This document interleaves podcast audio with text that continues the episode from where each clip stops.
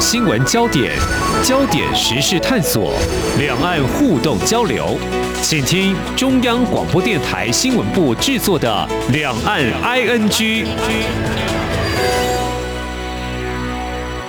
听众朋友你好，我是黄丽杰，欢迎收听三十分钟两岸安居节目。那么在今天我们要关心的，首先是谈到暑假期间青少年打工求职，还是要提醒哦，重视安全跟劳动的权益。那么相关的呢，嗯，如果说想要谋得更好的收入啊，跨国找工作呢？一定要更加小心留意。像以我自己来说，最近有关注到台湾媒体披露了有一些台湾民众前往柬埔寨求职，结果却掉入诈骗集团的陷阱，惨遭凌虐，还难以脱身。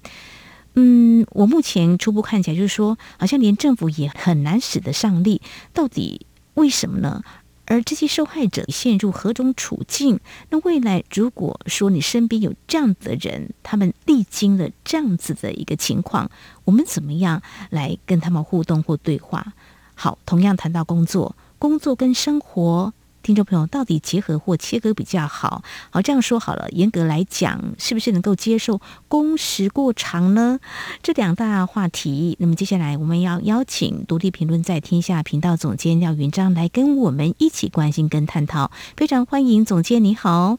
主持人好，各位听众大家好。呃，有这样的标题“柬埔寨人口贩运案”哦，我想这也牵涉到人权的问题。其实国际间也有关注。刚刚我提到台湾媒体有些报道，我想在一些国家应该也关心跟讨论，因为呢。可能已经引发了所谓全球性的人道危机。说这个，大家会说有这么严重吗？好，或许有些人就会说，为什么是在柬埔寨？为什么会有这个问题呢？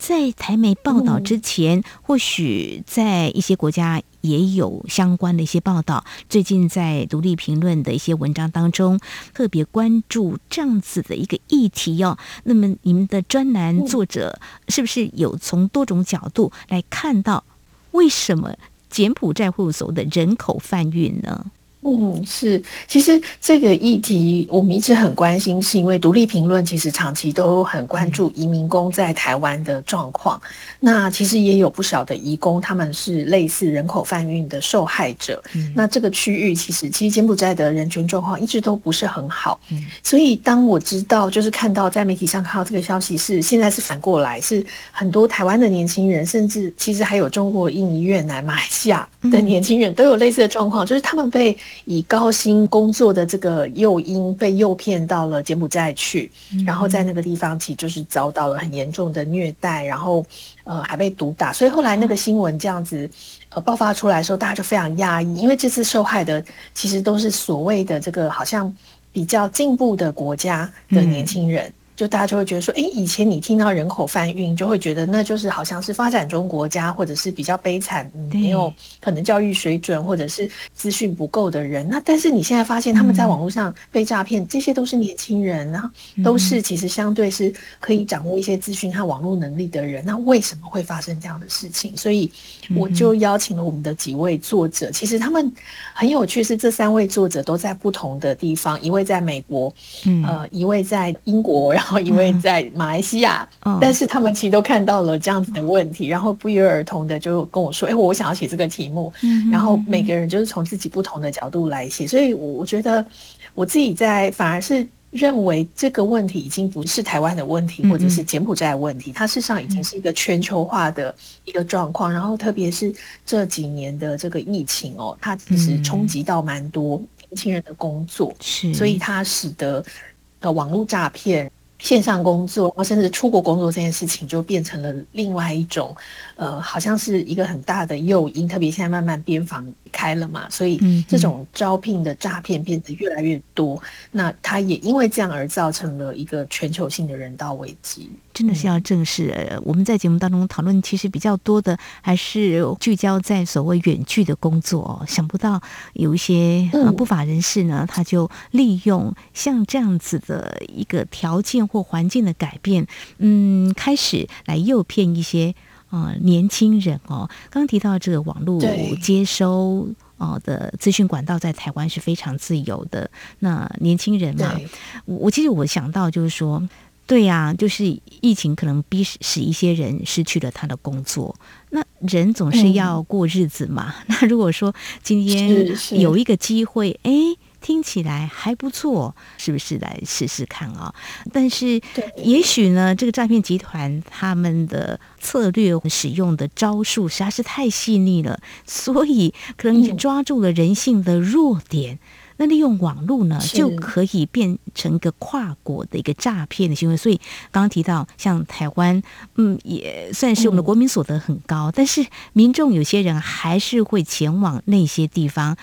所以这就是变成台湾是他们下手的对象之一嘛，哈，可以这样说。是是，那还有其他国家也是有这种情况。对，呃，我们的就是其中的一位作者，他是马来西亚的年轻人，他之前在台湾念书，所以他其实也很关注台湾的状况。那他后来我们在讨论这则新闻的时候，他就说：“诶，其实马来西亚的状况很多，而且马来西亚他们受到疫情冲击，当然也非常的严重。”那马来西亚的收入，之前他们其实的收入本来也就是差不多够用而已。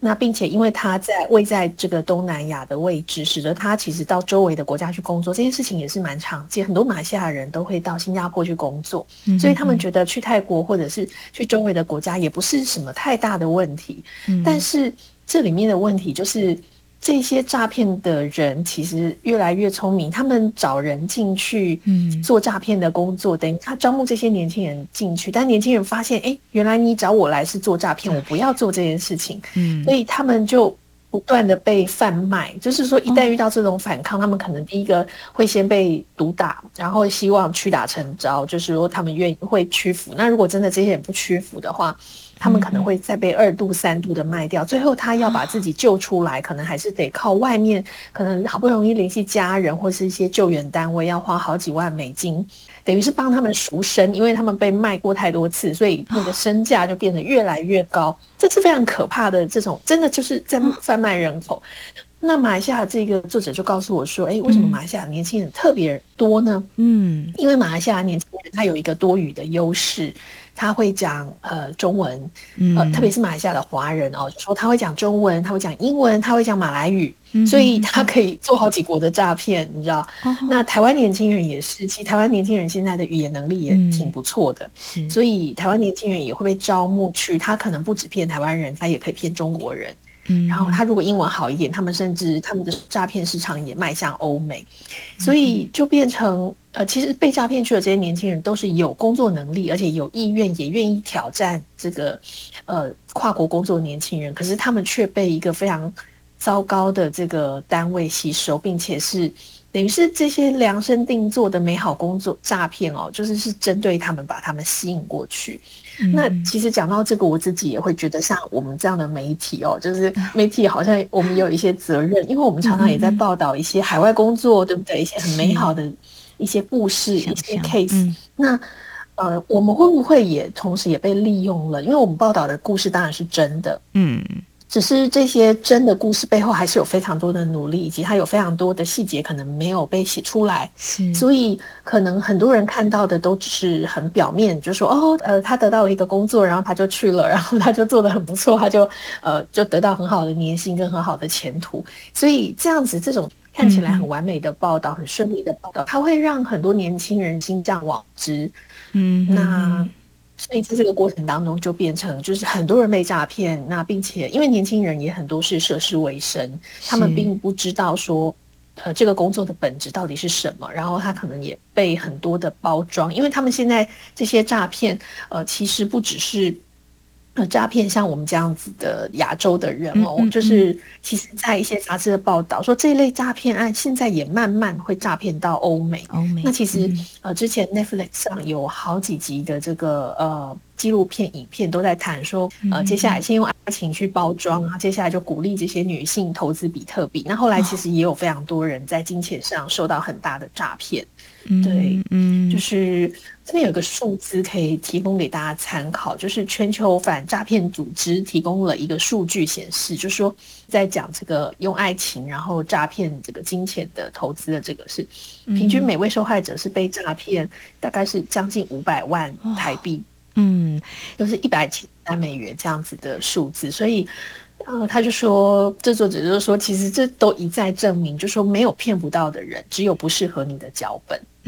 就说你你觉得自己没有被骗到，不是因为你很聪明，而是因为。他们还没有找到，可能你也还没有碰到要来骗你的人。所以这诈骗集团真的是很狡猾，他们犯案的手法可能就一再的翻新哦，毫无破绽哦。呃，最近我也看到新闻报道，就是呃，连这个嗯，演艺圈的人也是有被骗的哈。所以总是觉得大家不是都可以很清楚的看到这。天下没有白吃的午餐，怎么可能呢？但是很难说，真的，他们细心规划，也许是很长久的时间，非常洞悉人性哦，就能够在那个时候让你掉进他们所设定的一个圈套。想到在几年前的时候，我也做了一个跨国诈骗集团，不过那个时候做的是。台湾有一些不法的集团，真的是在找一些年轻人，你要不要到其他国家去？但是现在的情况又有点不太一样，是我们台湾的年轻人被骗到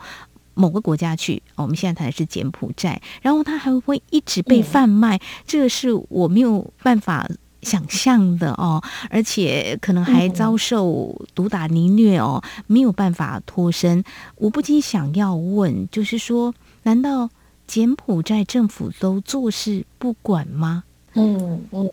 是是，对，其实很多人都会问说，那柬埔寨政府在干嘛？这样子，呃，不过其实柬埔寨政府的状况的确是有点复杂，因为它。这个区就是这个诈骗的这个，大家都呃说，大部分是在柬埔寨的一个叫做西港的一个呃自由特区。那这个区域其实它本来在这个区域里面，就是它是属于一个比较像是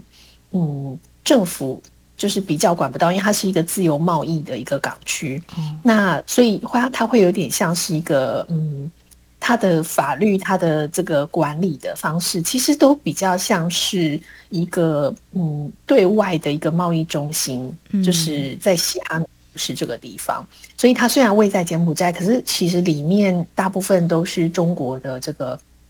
呃商业的这个像是中国城，可是而且它里面有非常非常多各式各样的跨国诈骗集团在这个里面就是设立公司，然后就在这个地方进行很多的事情。那基本上就是政府的确是比较管不到，而且因为本来这个园区的呃，它可以招募，它可以去做的事情就是比较多样性，这有点像是一种在自由贸易体系下面的一种保障。嗯，所以就变成这里面的人的状况，就是有点是当地的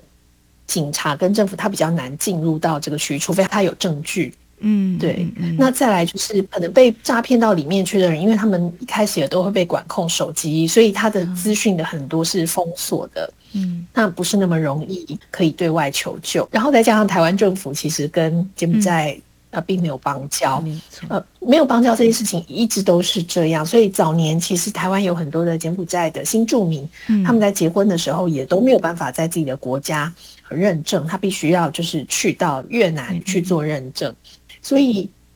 对台湾来说，柬埔寨政府本身其实不太能做什么事情。就是当然，他本身的治理跟他的人权的记录就不是太好。嗯，那再加上呃，台湾跟他有没有邦交，所以那个时候要去迎救的时候的新闻也会看到，大家就说：“哎，为什么台湾政府不去救人啊？什么？”就发现其实你根本没有使馆，你根本没有这个经济办事处可以去联系，对对。所以最后他们其实是用非正式的民间管道，是用比较是灰色地带的方式去用，就是黑道去处理，就反而是用呃这边的黑道去连接那边的黑道，他们黑道之间还反而有一种类似呃可以。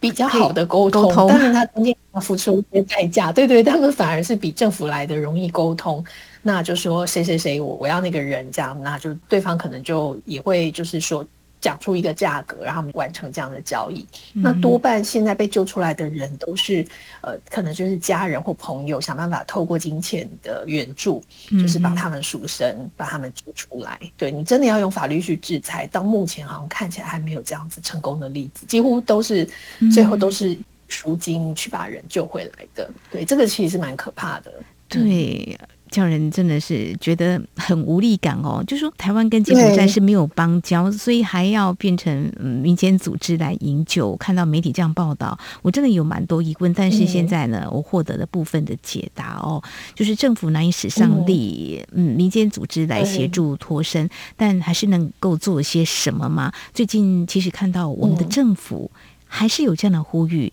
是不是有更好的一个方法？因为就在八月二号的时候啊，我们的内政部就特别对外表示，警政署刑事警察局成立了专案处理，呃，会针对就说。被以高薪诈骗前往柬埔寨工作之后，不愿意从事电信诈骗不法活动，遭到殴打、拘禁、勒索违约金啊，这个情形呢，要来做一些处理。他说会加强跟相关。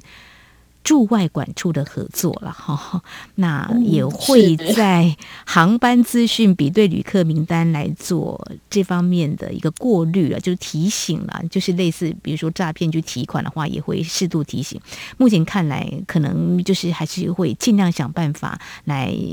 避免这种情况发生。总是有在往前跨出一步，也是有正视这个问题。只是说，嗯，这个问题柬埔寨本身这边，我们看到今天探讨。在柬埔寨的人口贩运，可能这个问题还蛮复杂的。我们希望能够有进一步解决的可能。当然，也提醒年轻人哦，在求职的时候一定要特别的留意哦。高薪固然好，但是高薪的背后到底从事什么呢？嗯，接受资讯这么多，我觉得就是还是要特别的留意跟小心哦。当然，如果说有人。有经历过这种惨痛的呃经验的话，能够来提醒，我觉得这是最好。但是可能也恐怕是非常困难一件事情。我想在稍后节目当中，我们再请独立评论在天下频道总监廖允章来告诉我们。我们提到说这些受骗的年轻人，我想他们当初也不愿意吧。但是人都到了那个地方了，都已经似乎是没有办法脱身了，所以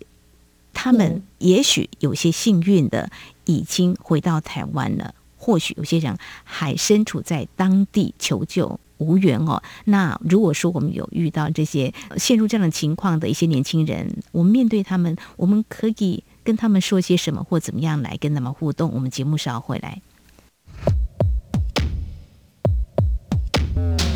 今天的新闻就是明天的历史，探索两岸间的焦点时事，尽在《两岸 ING》节目。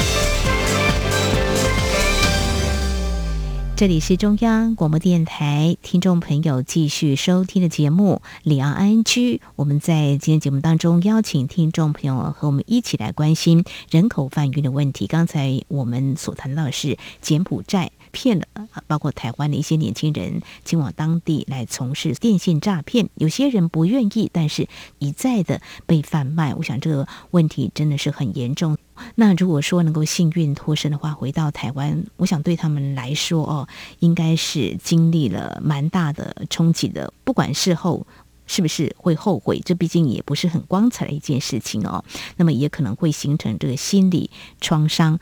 哎，我想请教我们独立评论在天下频道总监廖云章廖总监来跟我们谈。嗯，身边如果有这样子的人的话，嗯，是避开不要谈这样问题，或者说不要谴责，就像孩子犯错一样，其实他也不愿意犯错啊。如果再跟他提，是不是好像在伤口撒盐一样，或者说还是怎么样来面对会比较妥当一点呢？嗯，这的确是很为难的事情哦，就说。还是要看这个当事人的意愿，因为我们现在发现，就是这样的事情会越来越多，然后多到政府甚至需要成立专案小组来呼吁大家，就是不要呃受骗，就是代表说可能过去也是有一些人受害，可是因为这个事情，这个受害者是被贴上一个污名的标签，嗯，所以就会变成很多人就会觉得，啊，那就是你自己贪心，或是你自己笨。然后是活该。那这些人回来之后，他就不太敢讲，嗯，就是变成是受害者，变成是呃被二度的这个迫害。那他不讲，然后他不敢说，其实他自己也很痛苦。但是同样，就是这其实是很有利于这个加害者再去骗下一个人。嗯，是，所以我们会蛮希望说，如果有人口贩运的这样不幸的事情发生，那。受害者如果可以站出来，可能用一种不要让他在二度被伤害的方式，让他去说出他是如何受害的，那可以把这样子的模式、这样的手法曝光，其实才有可能可以慢慢的去帮助更多人不要陷入这样子的一个困境里。对，否则其实。对这些犯罪分子来说，他们就是可以不停不停的把他的犯罪的套路修到很完美，然后永远就会有新的人就是掉进这个陷阱里。那这件事情是很残忍的，特别对年轻人来讲，就是在很年轻，然后你对于你的职场、对你的人生还有很多希望的时候，遇到一个这样子的事情，并且在后来你也不敢讲，那这个事情没有得到一个好的疗愈跟好的这个修复的时候。呃，反而会造成一生的创伤，可能他就带着这个创伤一辈子也不敢说，那甚至这也许还会影响到他未来的人生跟他的职场工作。对，好，我们在那边真的希望这些，嗯，就是不幸受害的能够被营救出来，然后最终希望的就是不管台湾或一些国家都要正视这个问题，政府的公权力也要发挥。还有，我觉得教育也是很重要的。如果建立一个正确的这个价值观，我就回到这个，好像有点大，有点老套，有点八股，但是事实上确实是如此了哈。天下没有白吃的午餐，怎么会有那么丰厚的薪水呢？哇，别人一天才赚多少钱？在台湾还有人说啊，低薪一个月才多少？那你这么快速就能够赚到这些钱，觉得？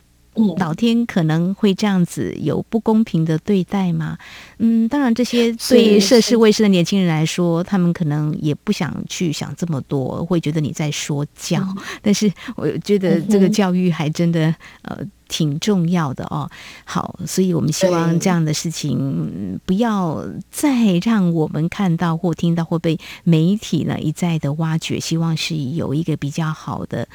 解决，努力吧。好，谈到这个就提到工作，当然是有一份薪水嘛，哈。那当然，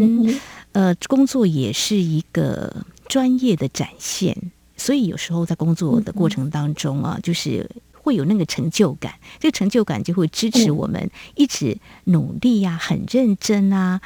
嗯，但是如果这个工作占据了该休息的时间呐，或得牺牲跟家人在一起的时间呐，或比如说谈个恋爱等等，诶，听众朋友，你愿意吗？当然，有些朋友会说，OK 啊，给我加班费啊，台湾的劳基法现在规定的很清楚啊，那就好。好，那我们今天呃，要从独立评论的这样一个专栏作者的一篇文章当中，好好的来想一下哦，就说呃，以这个。在美国戏骨一家企业的上班族的思索，就是在知识经济时代哦，其实还蛮值得探讨。就说你到底工作要跟生活切割吗？诶，还是说其实融合也是一种蛮不错的一种享受的呢？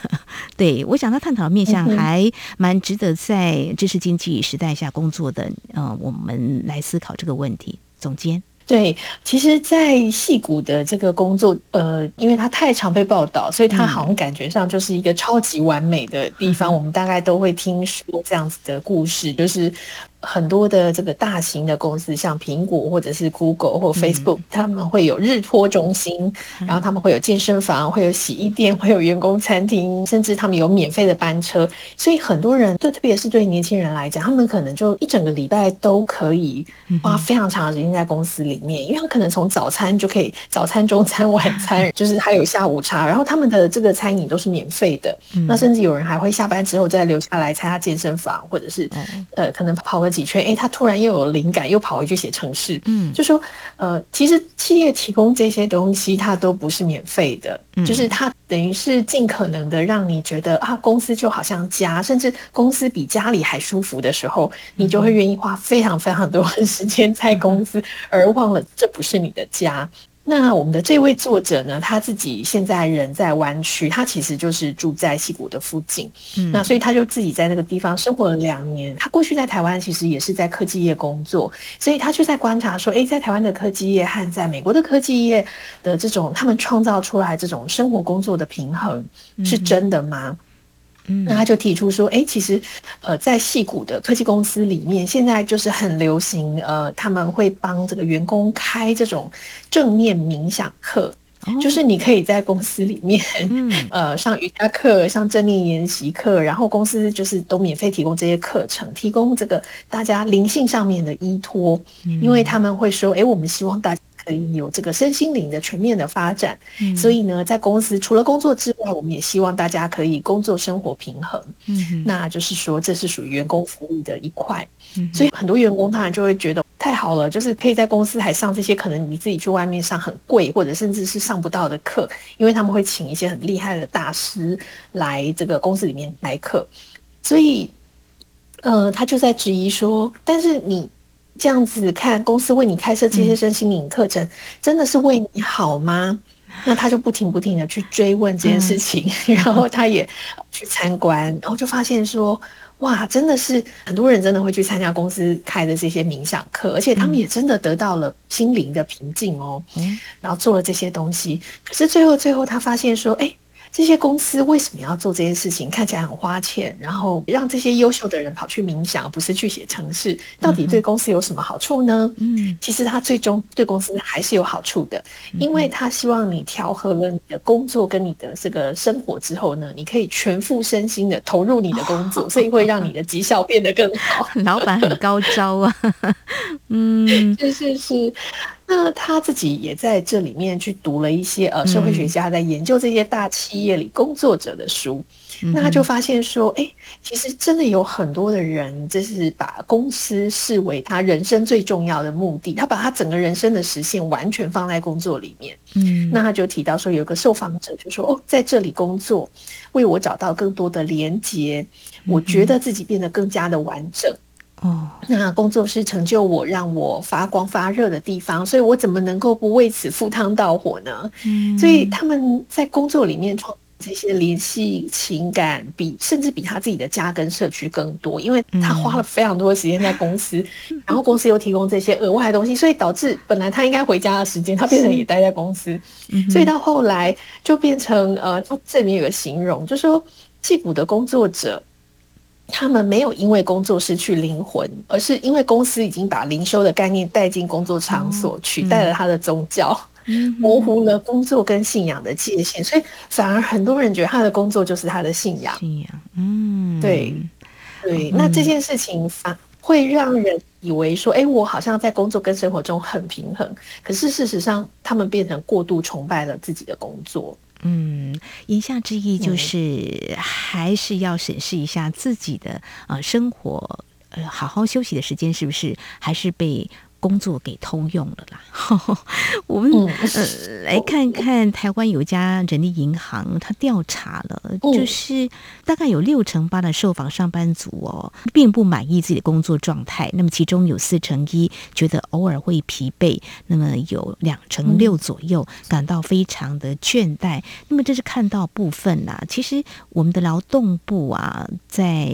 最近公布了一个国际劳动统计的一个。数据我们来看，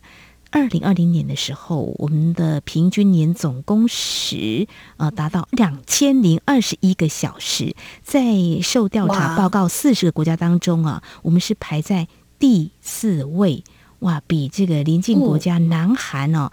呃，南韩是一千九百零八个小时，日本一千五百九十八个小时都来得高，台湾人真的很勤奋，对不对？